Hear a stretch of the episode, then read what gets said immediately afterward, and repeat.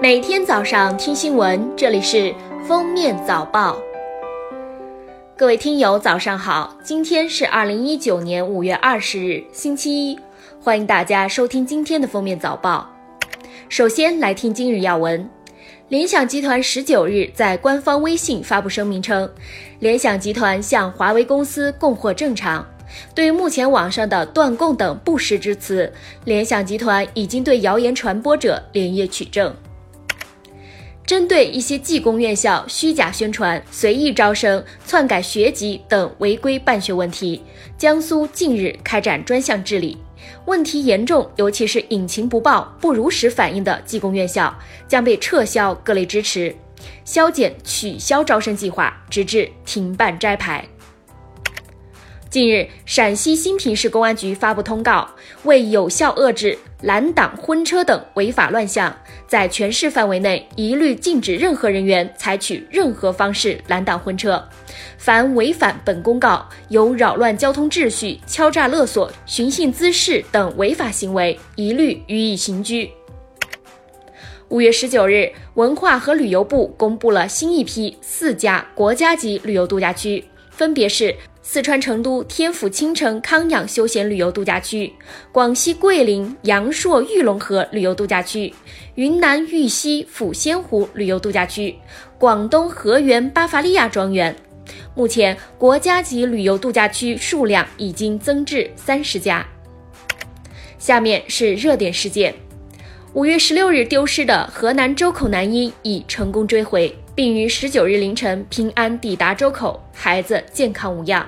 十八日晚，嫌疑人迫于压力向周口警方电话自首，在从郑州前往周口途中，行至新郑附近时，突然出现变故，临时反正。随后，周口警方委托郑州市未来路公安分局第一时间控制嫌疑人。嫌疑人当晚向郑州警方投案，遂被当场控制。五月十五日，浙江衢州火车站，一名女性旅客出站时未出示车票，意图混出车站。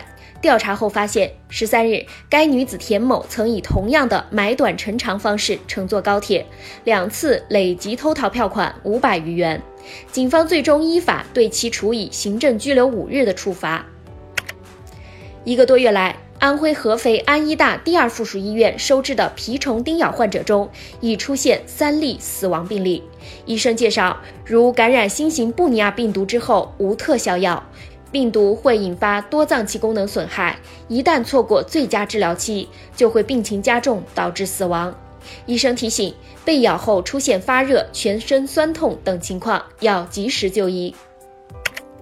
近日。有机构数据称，一二线城市房租普跌，北京房东主动下调房租，但据多位北京租客表示，价格没降。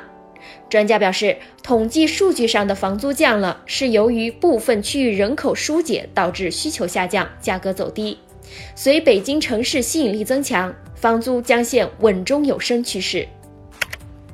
五月十七日，深圳地铁七号线一辆开往西丽方向的列车行至华强南站时，车厢内出现乘客慌乱的情况。